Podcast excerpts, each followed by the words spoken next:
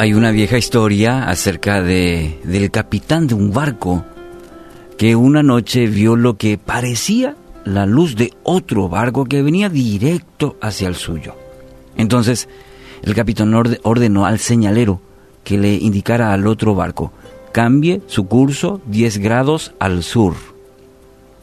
Bueno, la respuesta fue, cambie usted su curso 10 grados al norte. El capitán del barco contestó, soy un capitán, cambie su curso al sur. Le respondieron, yo soy un marinero primera clase, cambie su curso al norte. Y esto enfureció al capitán, quien ordenó nuevamente al señalero decir, le digo que cambie su curso al sur. Estoy en un barco de guerra. ¿Sabes qué fue la respuesta?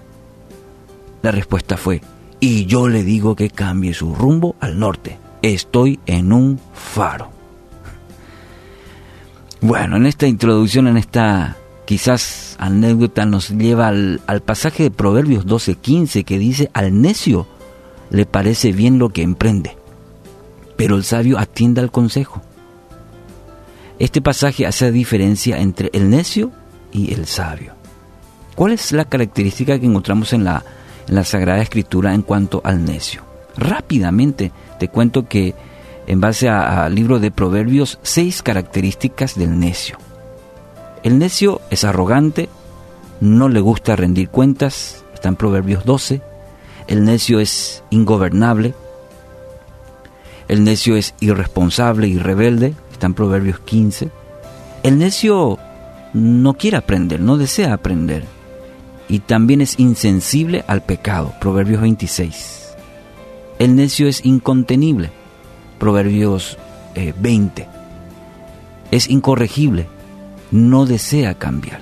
Está en Proverbios 14. ¿Te das cuenta cómo en la Sagrada Escritura encontramos características del necio que, bueno, podemos fundamentar, decir, una persona que, como en el caso de nuestra introducción, aunque crea que tenga la razón, no desea cambiar inclusive cuando está en peligro su propia vida y en este caso como el caso de los demás.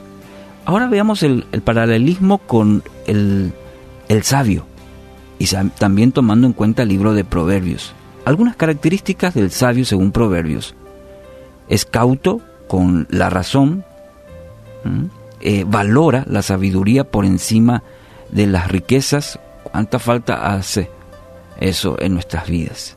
Responde a la corrección, es decir, puedes hablar y reconoce, toma cualquier tipo de crítica, lo asimila y, responde a ello de manera eh, sabia. Se beneficia justamente de la corrección. Qué importante. Confía en la sabiduría. Y otro aspecto importante del sabio es que controla la ira. Algunos aspectos aquí que lo, lo planteo para que miremos a nuestra propia vida y busquemos el camino de la sabiduría. La promesa encontramos en Santiago capítulo 1, versículo 5. La promesa está y dice que Él dará abundantemente.